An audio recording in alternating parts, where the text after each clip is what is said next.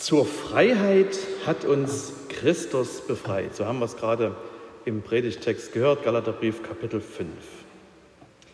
Und das ist schön. Wir lieben es, frei zu sein. Waren ja gerade Herbstferien, manche haben das nochmal genutzt für einen Urlaub, eine Woche, ein paar Tage oder auch alle beiden Wochen. Und das ist immer eine schöne Zeit. Mir hat das jemand erzählt, wie gut das für ihn war, einfach mal zu tun und zu lassen, was ich will. Und das vielleicht noch zusammen mit den Menschen, die uns lieben und die wir lieben. Mal nicht eingespannt sein in Arbeit und Schule und was man sonst so hat. Deshalb reagieren ja auch viele genervt und manche auch ganz giftig auf alle Einschränkungen von Freiheit, mit denen wir es so zu tun haben und die uns nun seit anderthalb Jahren in einer Weise begleiten, die wir uns vor ein paar Jahren noch gar nicht hätten vorstellen können. Einschränkungen der Reisefreiheit und der Bewegungsfreiheit und Hygieneregeln und Maskenpflicht und Quarantänebestimmungen. Und es gibt eine große Sehnsucht nach dem Freedom Day, dem Freiheitstag, dem Tag, an dem alle Corona-Beschränkungen enden. Viele haben ihn sich für diesen Herbst erwartet, vielleicht sogar für den heutigen Tag. Zur Freiheit hat uns Christus befreit. So steht nun fest und lasst euch nicht wieder das Joch der Knechtschaft auflegen. Auch der Apostel Paulus, der den Galaterbrief geschrieben hat, reagiert giftig. Der Galaterbrief ist ein unfreundlicher Brief, ein scharfer Brief, manchmal auch ein giftiger Brief. Zur Freiheit hat uns Christus befreit. So steht nun fest und lasst euch nicht wieder das Joch der Knechtschaft auflegen. Siehe, ich, Paulus, sage euch, wenn ihr euch beschneiden lasst, so wird euch Christus nichts nützen. Ich bezeuge abermals einem jeden, der sich beschneiden lässt, dass er das ganze Gesetz zu tun schuldig ist, das ganze Gesetz. Ihr habt Christus verloren, die ihr durch das Gesetz gerecht werden wollt. Aus der Gnade seid ihr herausgefallen. Denn wir warten im Geist durch den Glauben auf die Gerechtigkeit, auf die wir hoffen. Denn in Christus Jesus gilt weder Beschneidung noch Unbeschnittensein etwas, sondern der Glaube, der durch die Liebe tätig ist. Das ist das Kapitel 5. An diesem Punkt seines Briefes hat Paulus seinen Lesern schon klar gemacht, Gott will unsere Freiheit, die Freiheit der Kinder Gottes. Im Kapitel vorher, da hat er das wunderschön beschrieben. Als aber die Zeit erfüllt war, sandte Gott seinen Sohn, geboren von einer Frau und unter das Gesetz getan, auf dass er die, die unter dem Gesetz waren, loskaufte, damit wir die Kindschaft empfingen. Weil ihr nun Kinder seid, hat Gott den Geist seines Sohnes gesandt in unsere Herzen, der da ruft, aber, lieber Vater, so bist du nun nicht mehr Knecht, sondern Kind wenn aber Kind, dann auch Erbe durch Gott.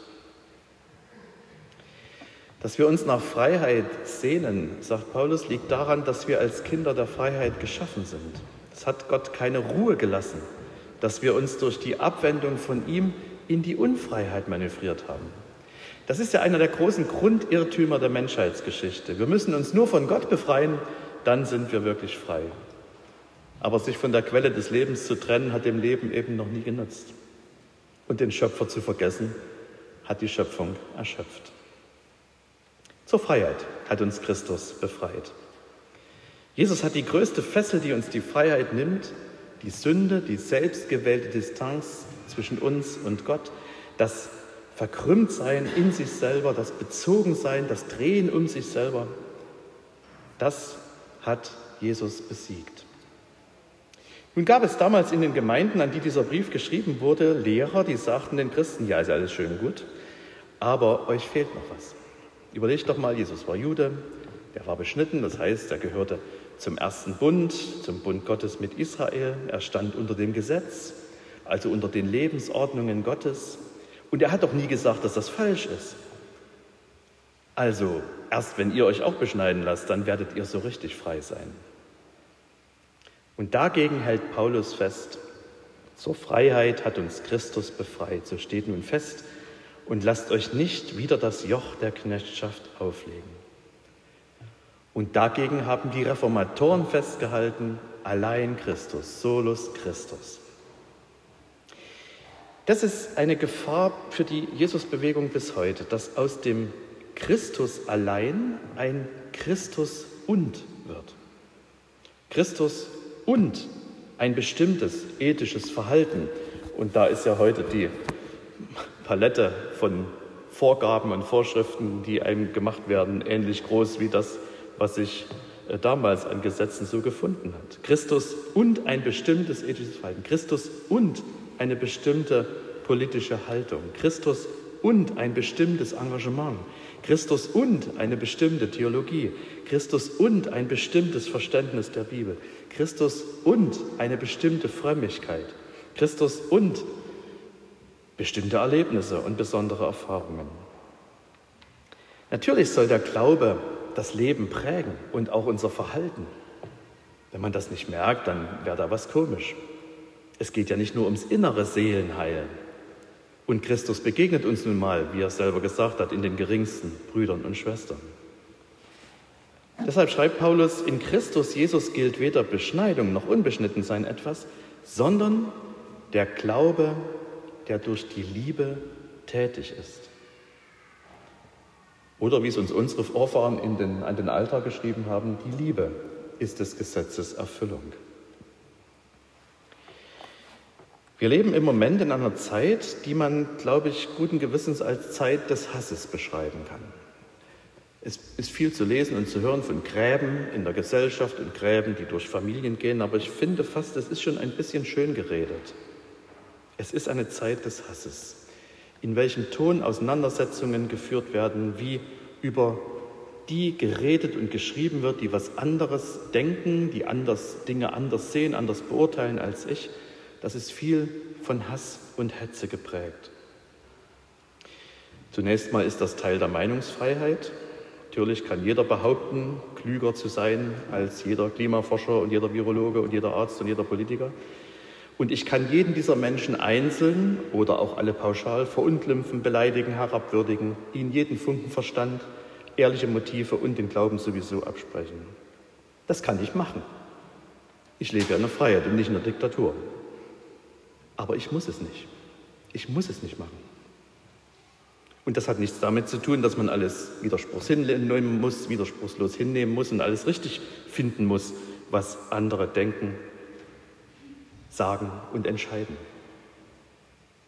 Die Freiheit, zu der Christus uns befreit, findet ihren Ausdruck in praktizierter, angewandter Liebe. Vielleicht ist das in diesem Jahr der wesentliche Gedanke aus diesem Bibelabschnitt, der ja schon seit der Reformationszeit eine ganz wichtige Rolle im christlichen Glauben spielt. Jesus hat den Willen Gottes ja so zusammengefasst. Du sollst Gott lieben von ganzem Herzen, mit ganzer Seele, mit deinem ganzen Verstand und deinen Mitmenschen wie dich selbst. Vielleicht muss das der Beitrag sein, den wir, den die Christen in unserer Zeit zu leisten haben, in der Zeit des Hasses trotzdem zu lieben. Und das heißt erstmal mindestens zuzuhören und jemanden auch dann nicht zum Feind zu erklären, wenn er etwas denkt, sagt oder tut, was ich nicht nachvollziehen kann und völlig ablehne. Da heißt Freiheit eben nicht nur tun und lassen, was ich will, sondern da heißt Freiheit tun und lassen, was Jesus Christus will. Christus hat uns dazu befreit, dass ich tun und lassen kann, was er will.